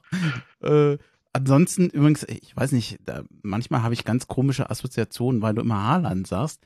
Ich, Friseure sind ja immer so bekannt für ziemlich blöde Geschäftsnamen, dass der Laden denn irgendwie, immer wenn ich Haarland höre, denke ich, das ist irgendein Friseurshop. Und irgendein Komiker von Friseur hat gesagt, ich nenne den Haarland. Vielleicht gibt's das schon, ich weiß es nicht. Also über sowas Jetzt gibt es bestimmt einen bald in, in Dortmund oder so. Äh, wenn sie Meister werden oder einen Titel holen, dann gibt es einen Haarland. Also ich werde jetzt tatsächlich danach mal gucken, das werde ich mir merken. Ich gucke im Internet, ob es Friseurläden gibt, die Haarland heißen. Ich hab fast, ich glaube fast, es wird ein geben. Bestimmt. Würde mich nicht wundern. Naja, Oh, mach das als, als, Wir als, als Cliffhanger für die nächste Folge. Nächste Folge erfahren Sie mehr mit Fotos vom Haarland. Das stimmt. Genau. Du willst wissen, ob es Friseurshops gibt, die Haarland geben? Nächste Folge, Folge 76, löse ich das auf. Ich habe eine Sache vergessen. Äh, wollte das eigentlich am Anfang sagen, aber ja, ich habe nicht dran gedacht. Ich ganz liebe Grüße an den Sven in Hannover, mit dem ich eigentlich heute diese Folge machen wollte. Er hat jetzt leider recht spät abgesagt, aber nicht ganz freiwillig. Ja, ich sag einfach mal gute Besserung und wir holen den Termin nach und an euch nochmal. Ich verneige mich. Vielen Dank, dass ihr eingesprungen wart. Das war nicht selbstverständlich und ging auch wahnsinnig schnell. Danke nochmal. Also, ich werde jetzt, äh, ich verehre Genau. euch jetzt. Ja, ein bisschen dick wir aufgetragen. sind natürlich, also ich zumindest gerne eingesprungen, gar kein Problem. Und ich schaffe es ja auch mal wieder, Robert, auf ein Dutzend Sendungen zu kommen. Äh, du kannst mich gerne wieder kontaktieren, macht un unwahrscheinlich viel Spaß. Und äh, ich meine, wenn wir über unsere Leidenschaft reden können, was gibt's denn Schöneres? Und äh, das andere wäre, wenn wir über, über unsere Frauen reden, aber ich glaube, das wäre jetzt wahrscheinlich so ein bisschen zu unangenehm. Oh, Das ist ein anderer ich- Podcast. Genau. Das, das klär mal Genau, ich zu sag ja, wenn wir über Leidenschaft sprechen. Ähm, ich habe bei der Gelegenheit mal gerade gegoogelt, also bei dir in Frankfurt gibt es einen Haarland-Friseur. In der Tat, du kannst dir vorbeigehen. Nein. Oh, Fotos bitte in die, in die Show Notes, äh, Andreas. Ja, von mir äh, vielen Dank. Okay. Äh, äh, gerne immer dabei. Ähm, Grüße an Lennart an dieser Stelle nochmal. na mal äh, kommen, wann bei ihm der nächste Spruch kommt. Ist ja schon Ja, wieder genau. Es, es wird er wieder ein, ein, ein, ein, ein, ein, ein, ein, ein, ein Liebessturm geben im, im, im Intranet, im Internet äh, von Nein, alles gut. Ich freue mich jedenfalls dabei gewesen zu sein, auch so spontan, hat sehr viel Spaß gemacht. Macht tatsächlich eine, eine angenehme Therapiestunde. Wir mussten keine desolate Leistung verarbeiten, sondern können uns über ein paar positive Sachen freuen. Ähm, so kann es weitergehen. Äh, das vielleicht noch ein Gruß noch Andreas Lorenz, mit dem habe ich über die Wochen mal immer mal auf Facebook geschrieben und da mein Leid geklagt und dass ich, wie ich ja schon sagte, mit den Nerven mit Hertha am Ende bin und es doch langsam mal wieder besser werden dürfe, äh, hat er mit seinem unerschütterlichen Optimismus äh, gesagt, das wird es bald werden und ich nehme dich jetzt beim Wort, äh, Andreas, und erwarte jetzt einen vernünftigen Abschluss der, äh, der Hinrunde und dann äh, die größte Aufholjagd aller Zeiten, um einen ehemaligen Mitarbeiter zu äh, zitieren äh, von Hertha BSC ab der, ab der Rückrunde. Mal schauen. Ich freue mich. Du, hat, du hattest zwischendurch mal gesagt, ja, und du bist total schlecht gelaunt und übellaunig. Ich dachte noch, ach du lieber Gott, das kann ja eine Folge werden. Aber du warst Ja, ich muss noch mal ein bisschen Nachdenklichkeit einstreuen. Tatsächlich, ich, also das, eine ist meine Gefühlslage, die ich mit diesen sachlichen Worten beschrieben habe, wo ja eine, eine gewisse Dramatik hintersteckt, wie du jetzt ja auch ähm, noch mal verbalisiert hast. Ähm, ich musste in letzter Zeit tatsächlich öfter an an Robert Enke denken, ja, und ähm, das, der sich ja umgebracht hat aus den Drucksituationen der ähm, des Profitums und ähm, das, das fiel mir in dem Kontext auf, weil eben dich in deinem, dein, dein, dein Podcast, wie du ihn auch, wie du den Ton setzt, äh, also jetzt wirklich ein großes Kompliment folgend, ähm, eben diese Wertschätzung und auch das, das Menschliche immer im Blick hast. Und das muss man bei aller Kritik, die wir jetzt heute auch auf äh, Deo haben einprasseln lassen, äh, immer, immer im Blick behalten und muss man immer ähm, die Relation wahren und sich auch selbst zur Mäßigung anhalten. Das ist ja nicht kongruent mit meinem Gefühlsleben, das wirklich sehr intensiv ist und war die letzten Monate gegenüber Hertha BSC und sehr, sehr negativ. Das muss man immer, immer im Blick behalten. Deswegen ähm, da nochmal ein Lob äh, und ein Dank auch an dich, dass du da immer so einen zivilisierten Ton äh, setzt, dass du dem äh, den Ausgleich suchst, die äh, und das, äh, das ins Große und Ganze einordnest. Und das macht mir auch großen Spaß, an diesem Podcast da teilzunehmen und ihn auch zu hören. Ja, also das vielleicht nochmal, um es nochmal zu Ja. sagen auch, ja. Danke, danke, danke. Also natürlich geht's mir immer nur um den Spieler und äh, nur um die Leistung, die er auf dem Platz gibt. Die darf man kritisieren. Äh, ich habe überhaupt nichts gegen den Menschen. Ja. So, jetzt haben wir einen kleinen Bruch, aber ich glaube auch, dann sollten wir jetzt auch einen Punkt setzen unter die Folge. Hast du denn oder? schon einen Titel, Andi? Nee, das machen wir danach. Na, manchmal hast du ja so aus dem, aus dem Gespräch schon direkt äh, eine Idee. Deswegen wollte ich nochmal nachfragen. Ich hatte kurz überlegt, Pflichtsieg, aber der ist so einfach und so naheliegend, dass das mir zu einfach war. Dann wir überlegen alle nochmal und tauschen uns vielleicht nochmal äh, aus. Aufwärts dran, die Folge sollten wir zum, oder so. Die, die Folge sollten wir zumindest beenden. Ich gucke nämlich gerade auf die Uhr. Dann kriege ich sie noch halbwegs geschnitten, so, so, so halbwegs zeitnah. Also vielen Dank nochmal an euch und ich sage einfach. Oh, hey. Macht's gut. Vielen Dank.